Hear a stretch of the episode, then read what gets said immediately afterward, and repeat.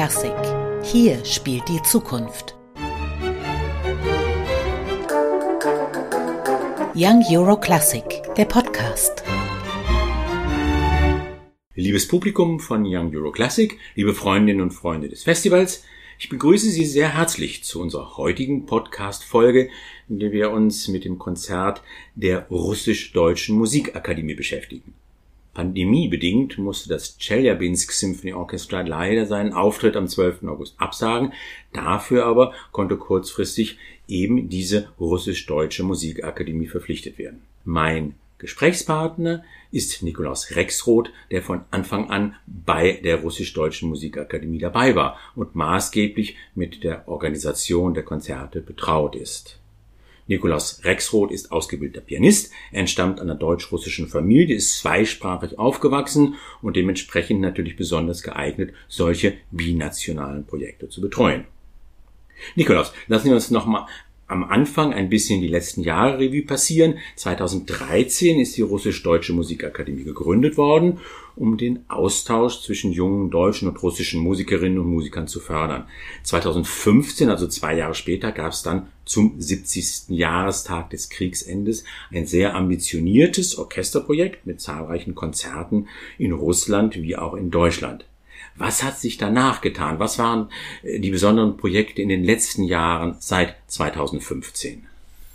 Naja, zunächst einmal äh, wurde die Russisch-Deutsche Musikakademie offiziell gegründet in 2013.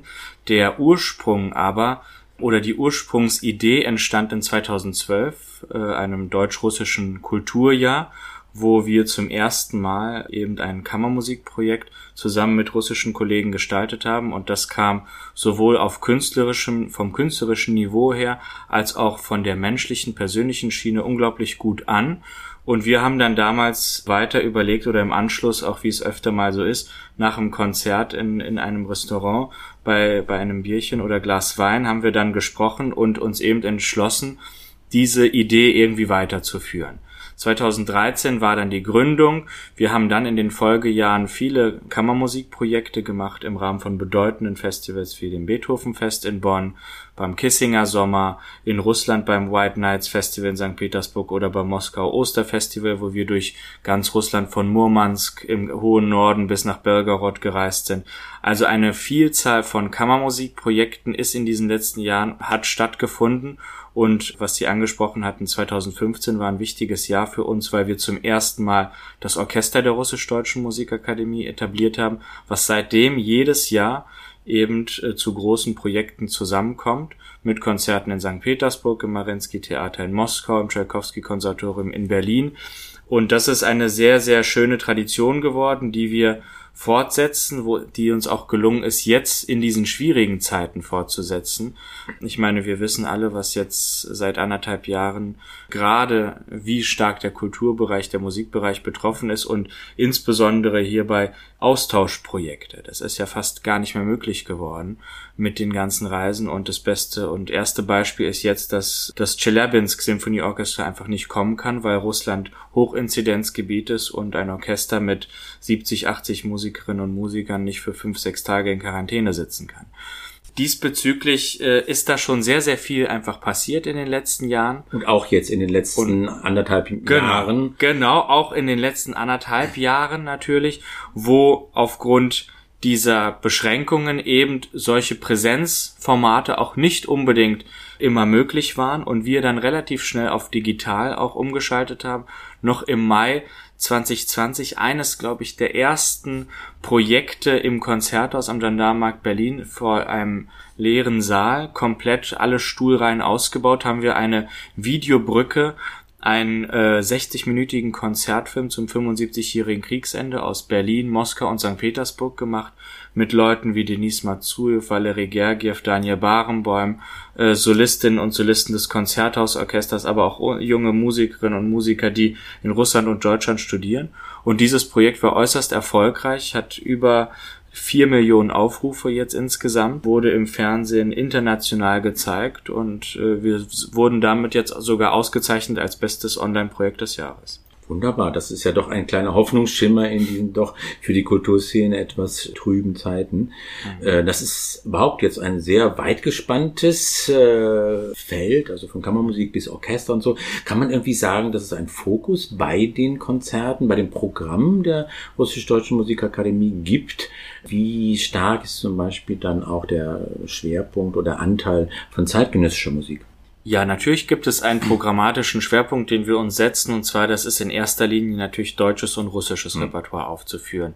Und da müssen wir dann auch nicht viel drumherum reden, aber das ist natürlich mit das, mit das größte und bedeutendste, auch was es in der, in unserer Musikkultur gibt, wo wir uns sehr, sehr reich bedienen können. Und das ist zum einen ein Fokus und dort auch dann dahinter steckend, dass wir die Interpretation russischer Musik auch Musikern aus Deutschland zugänglich machen, ermöglichen. Also als Beispiel ähm, erarbeiteten wir vor einiger Zeit ein Schostakowitsch-Klaviertrio, auch in einer gemischten Besetzung in St. Petersburg, wo wir dann als Dozentin, als äh, Professorin und Mentorin Natalia Arsumanova die Pianistin aus St. Petersburg hinzugezogen haben, die hat persönlich mit Schostakowitsch gearbeitet und so wurden da natürlich interessante ähm, Brücken geschlagen, ja. Und äh, umgekehrt natürlich, was man oft auch hört, ist, wie die russische Seite deutsche, europäische, westeuropäische Musik interpretiert und wir auch dort immer wieder ansetzen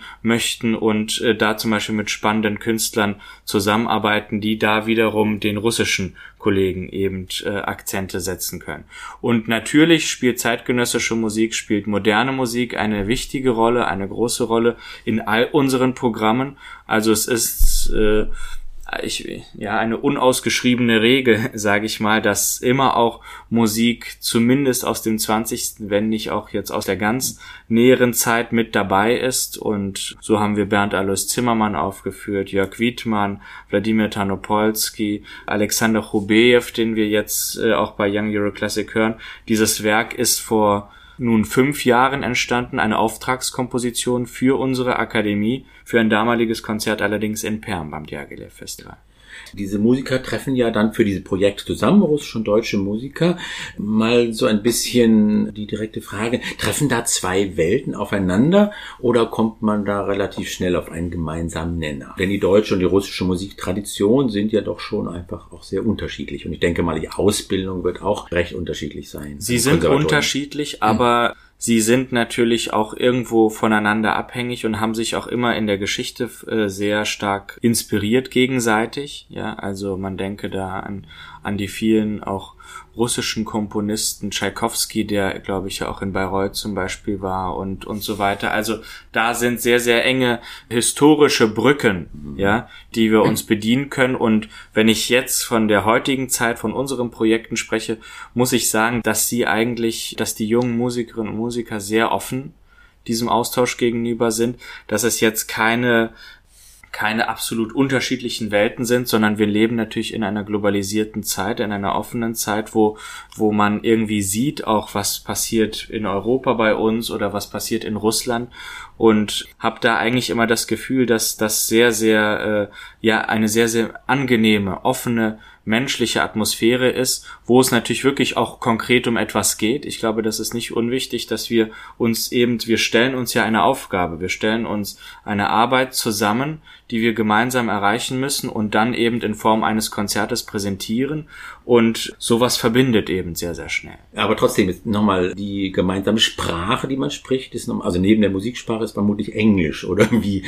Äh, sie ist groß. Englisch, aber sie ist interessanterweise oft auch Deutsch, weil auch zumindest in unserer Besetzung, also wir arbeiten ja auch, die Russisch-Deutsche Musikakademie ist ja quasi in Berlin angelegt, aber das umgekehrte Pendant in Russland ist St. Petersburg das Marinsky-Theater. Mhm. Unser künstlerischer Leiter seit 2014 ist äh, Maestro Valery Gergiev, einer der bedeutendsten Dirigenten und Musikerpersönlichkeiten unserer Zeit. Das hat diesem ganzen Projekt natürlich auch einen enormen Aufschwung gegeben.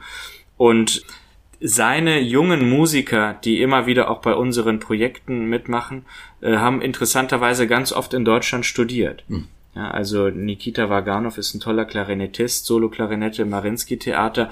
Der hat in äh, Lübeck in Lübeck bei Sabine Meyer zum Beispiel studiert, ja, der Hornist genauso. Also ganz, ganz viele Leute aus Russland, die dort jetzt gerade auch äh, in den vergangenen Jahren zentrale Positionen in der Orchesterlandschaft, aber auch in der solistischen Landschaft eingenommen haben, haben ihre Ausbildung in Deutschland bekommen.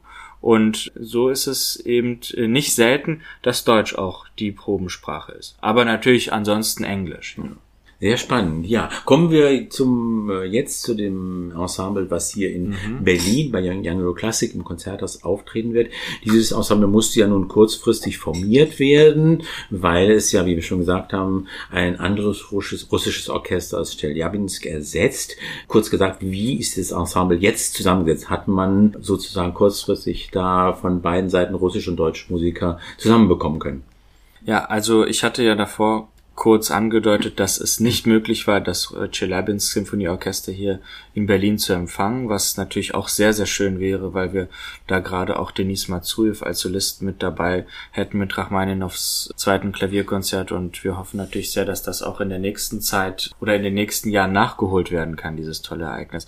Aber das hat eben einen Grund und zwar die Reisebeschränkung, weshalb wir keine Musiker jetzt auch für unser Projekt aus Russland direkt einladen und einfliegen können, lassen können, aber wir haben natürlich hier einen großen Pool auch an russischen Musikern, die in Deutschland leben, arbeiten, studieren und darauf greifen wir jetzt auch in diesem Projekt zu. Es sind, äh, und das möchte ich wirklich betonen, eine ganz fantastische Zusammenstellung jetzt von jungen Musikern. Also wenn ich das Sextett von Piotr Tchaikovsky, Souvenir de Florence nehme, Tobias Feldmann, jüngster Professor in, in der deutschen Geschichte, Professor in Würzburg für Geige und Preisträger vom Queen Elizabeth Wettbewerb und vielen anderen. Also einer der führenden Geiger der ganz der jüngeren Generation. Ihm gegenüber steht Rima Benjomova, die auch eine herausragende Geigerin aus Krasnojarsk aus Sibirien ist, die jetzt gerade vor wenigen Wochen die Konzertmeisterstelle bei der Staatskapelle in Berlin unter Daniel Barenboim bekommen hat, ja. Also das ist wirklich, also ich bin da, bin da fast ein bisschen stolz, dass in dieser kurzen Zeit, die wir dann ja hatten, um zu reagieren, um sowas dann zusammenzustellen, dass wir da wirklich so eine fantastische Besetzung jetzt äh, zusammenbekommen haben. Aus jungen Musikern aus Russland, aus Deutschland, aber es ist auch nicht so, dass wir uns nur auf diese zwei Nationen begrenzen, ja, sondern es geht auch, also wir binden auch natürlich Musiker aus anderen Ländern mit ein, die aber in einem Verhältnis zu Deutschland und Russland stehen, die hier arbeiten, die studieren und so weiter. Kommen wir zum Programm des Konzerts bei Young Euro Classic. Gerade ist das Stichwort schon gefallen. Das ist äh, das Streichsextett Souvenir de Florence von Tchaikovsky. Darüber müssen wir, glaube ich, nicht viele Worte verlieren. Es ist ein beliebtes Repertoirestück, dankbar für die Musiker, hoch emotional aber in jedem Fall technisch auch eine große Herausforderung für die Interpreten, nicht nur für den ersten Geiger, der sich da sehr ins Zeug legen muss. Nee, nee, es ist ein also schon äh, gleichgestelltes Werk. Natürlich ist die erste Geigenstimme äh, sticht ein bisschen heraus, aber das ist ein fantastisches Werk und was ich hier vielleicht kurz anfügen möchte, ist, das hat Piotr Tchaikovsky ja nach seiner Italienreise in der Stadt Klin komponiert. Mhm. Das ist unweit von Moskau, wo wir eben auch mit unserer Akademie schon aufgetreten sind in diesem Ort. Dort wird seit einigen Jahren regelmäßig ein Tchaikovsky-Festival durchgeführt und wir haben dort eben auch schon Tchaikovsky gespielt und andere Musik sind im Anschluss dann durch sein Haus gegangen, was jetzt ein äh, tolles Museum ist. Ähm, uns wurden alle möglichen Sachen erklärt und das waren sehr, sehr eindrucksvolle Momente. Das zeitgenössische Werk des Abends, wir haben schon kurz eben angedeutet, ist ein Werk von Alexander Chubejew äh, mit dem Titel Game Over, uraufgeführt 2016 in Perm. Wie ist es damals zu dem Kompositionsauftrag für Alexander Chubejew gekommen? Ja, wir waren damals eingeladen, direkt im Anschluss im Übrigen an ein Orchesterprojekt unserer Akademie in St. Petersburg nach Perm zu kommen. Das ist eine Stadt an der Grenze zwischen Europa und Asien, mhm. äh, noch vor dem Ural. Hinter dem Ural, dann schon auf der asiatischen Seite ist Jekaterinburg, wo wir auch sehr, sehr viel machen in letzter Zeit. Ähm, nun ja, und wir waren zu diesem interessanten Festival, dem Jagele Festival eingeladen, wo eine nicht ganz unbekannte Person künstlerischer Leiter ist, und zwar Theodor Kurenzis. Mhm. Das war natürlich eine große Ehre und Freude, dann dort was zu machen. Und wir sind zusammen oder unter der Leitung, könnte man sagen, von Thomas Zehetmeier, dann damals dorthin gefahren, haben äh, als Hauptwerk das Mendelssohn-Oktett gespielt. Dazu gab's Schostakowitsch Klaviertrio und äh, wir wollten eben auch äh, ein modernes Werk präsentieren, sind dann in diesem Zusammenhang auf den Komponisten Alexander Hubeev aufmerksam geworden, der äh, in Moskau äh, also für großes Furore gesorgt hat, auch aufgrund seiner experimentellen Herangehensweise, auch seiner besonderen Spieltechniken und haben uns auch von der Besetzung her dann auf das konzentriert, was wir hatten. Und zwar ein Oktett, zwei Streichquartette und ein Klavier.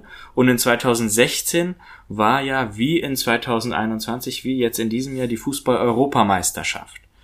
Und in diesem Zusammenhang ist dann die Idee geboren, Game Over, also das Spiel ist vorbei, also zwei Streichquartette wie zwei Teams, mhm. die gegeneinander spielen, die sich den Ball immer wieder hin und her werfen oder hin und her spielen und in der Mitte dazwischen das Klavier mhm. als Schiedsrichter. Mhm. Ja. Und das ist die, die Idee dieses Stückes, was äh, äußerst virtuos ist, also für die Spieler wirklich äh, ja, an, an, also die oder die Musiker an, an den Rand des Möglichen führt und glaube ich, also eine sehr, sehr spannende Idee ist, die jetzt natürlich auch absolut aktuell ist, ja. Nicht nur, natürlich der, nicht nur in Verbindung mit der Europameisterschaft oder der Olympiade, die gerade läuft, aber Game Over, das kann man natürlich auch in Bezug zu, auf, auf die heutige Zeit irgendwo sehen, ja. Du warst ja selbst damals äh, als Pianist an der Uraufführung mhm. beteiligt, deswegen kannst du dieses Stück natürlich auch sozusagen aus dem, dem Innenleben eines Musikers äh, dann auch ansehen. Ja, ja, ich habe damals extra Handschuhe noch für die Aufführung angezogen, weil das ähm, so viel an Glissandi und so weiter, dass ich mir gleich an der ersten Probe den Finger aufgerissen habe, erinnere ich mich. Und da habe ich dann immer mit Handschuhen gespielt, ja war mir in dem Video aufgefallen. Ich ja. hatte mich schon gefragt, äh, ob das ein besonderer Kompositionseffekt sein sollte, aber hatte ganz praktische Gründe. Hatte praktische ja, Gründe. In der Tat, die beiden, äh, die beiden Streichquartette ja, haben da wirklich virtuose Aufgaben zu leisten. Schade eigentlich nur, dass das Game Over mit sechs Minuten Dauer so kurz geraten ist. Hatte das einen Grund? Ja, also es war ursprünglich auf zehn Minuten angesetzt. Äh, kann natürlich sein, dass die Nervosität dann das Tempo etwas erhöht hat. Nein, das war tatsächlich so, dass wir auch alle mit Klick damals gespielt haben, weil es rhythmisch äußerst kompliziert ist und um das Ganze dann auch in der Kürze der Zeit, ja, ähm, es ist ja dann doch immer relativ wenig Zeit zur Vorbereitung solcher Werke hatte jeder Musiker dann im Ohr so einen Knopf und da haben wir dann immer den Rhythmus auch gehört, ja. Also sechs, sieben Minuten ist das Stück, das stimmt. Vielleicht ein bisschen kurz, aber dafür hat es irgendwie seine Würze. Und auf jeden Fall sehr komprimiert und sehr genau. voller Energie, das kann man absolut, auf jeden Fall absolut. Absolut, sehr energetisch und ich glaube irgendwie ja einfach ein, ein, ein, tolles Werk. Voller Energie ist auf jeden Fall auch das erste Klavierkonzert von Dmitri Shostakovich, was ja dann zum Abschluss des Konzerts am 12. August zu erleben ist.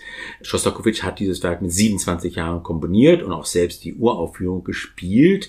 Es ist ja nicht nur voller Energie, sondern auch rasant. Es ist witzig, ironisch, manchmal aber auch sehr melancholisch. In Deutschland gibt es dieses Konzert eher selten zu hören. Ist das in Russland anders? Äh, gehört das da zum Pflichtprogramm für junge Absolventinnen an den Konservatorien, Konservatorien oder überhaupt? Wie präsent ist es im Konzertleben? Also es ist ein Werk, was doch eigentlich sehr, sehr präsent ist, äh, was ich oft in Russland höre und äh, ich verbringe ja doch relativ viel Zeit auch dort drüben und äh, kenne die, die Konzertlandschaft eigentlich ganz gut. Also das Werk wird oft gespielt und es ist sehr populär, weil es einfach einen enormen Themenreichtum hat, ja, verschiedene Charaktereigenschaften miteinander verbindet, irgendwie jugendlich frisch auch wirkt und dann hat es es hat eine kompakte Länge. Es sind so ungefähr 22 Minuten. Es hat auch jetzt nicht das riesige romantische Symphonieorchester im Hintergrund, aber erreicht trotzdem mit einer Streicherbesetzung eine fantastische Wirkung und also das ist ein Werk, was wir auch öfter schon in unseren Programmen und in unsere Programme eingebaut haben, was aber tatsächlich, um es dann auch in der Art und Weise so zu spielen, wie es bei dort in Russland auch gemacht wird von den großen Interpreten, ist das technisch sehr, sehr heikel. Ja. Und äh, ich bin froh, dass wir da jetzt auch eine tolle Lösung eben gefunden haben, den jungen Pianisten Sergei Redkin als Solist gewonnen haben, der Preisträger vom Tchaikovsky-Wettbewerb ist, der jetzt gerade auch vor einigen Wochen den zweiten Preis beim legendären Queen Elizabeth-Wettbewerb in Brüssel gewonnen hat. Einer, der also ein in der Zukunft sicherlich einer der ganz, ganz großen Pianisten auch sein wird, dem das russische Repertoire also wirklich unglaublich liegt. Und hier finden wir auch eine Verbindung, auch eine russisch-deutsche Verbindung, und zwar russischer Solist am Klavier und umgekehrt äh, deutscher Solist als Trompeter, Peter Dörpinghaus, Solo-Trompeter des Konzerthausorchesters in Berlin, ja, auch mit seinen jungen Jahren und äh, mit ihm waren wir, er war dabei in 2015 bei unserem allerersten Orchesterprojekt in St. Petersburg und dann in Berlin und ich erinnere mich, der Maestro äh, Herr Gergiev war damals schon völlig begeistert und äh, ja, Peter ist ein fantastischer Spieler. Also da kann man sich auf jeden Fall auf ein ein tolles Finale freuen dieses Programms. Tchaikovsky, dann in der Mitte Hubejew und dann zum Abschluss diese unglaubliche Energie, diese jugendliche Frische von Schostakowitschs Klavierkonzert. Dem ist eigentlich nichts weiter hinzuzufügen. Vielen Dank, Nikolaus Rexroth, für das Gespräch und natürlich toi toi toi für den Auftritt der Russisch-Deutschen Musikakademie bei Young Euro Classic 2021. Dankeschön, wir freuen uns sehr. Young Euro Classic, der Podcast.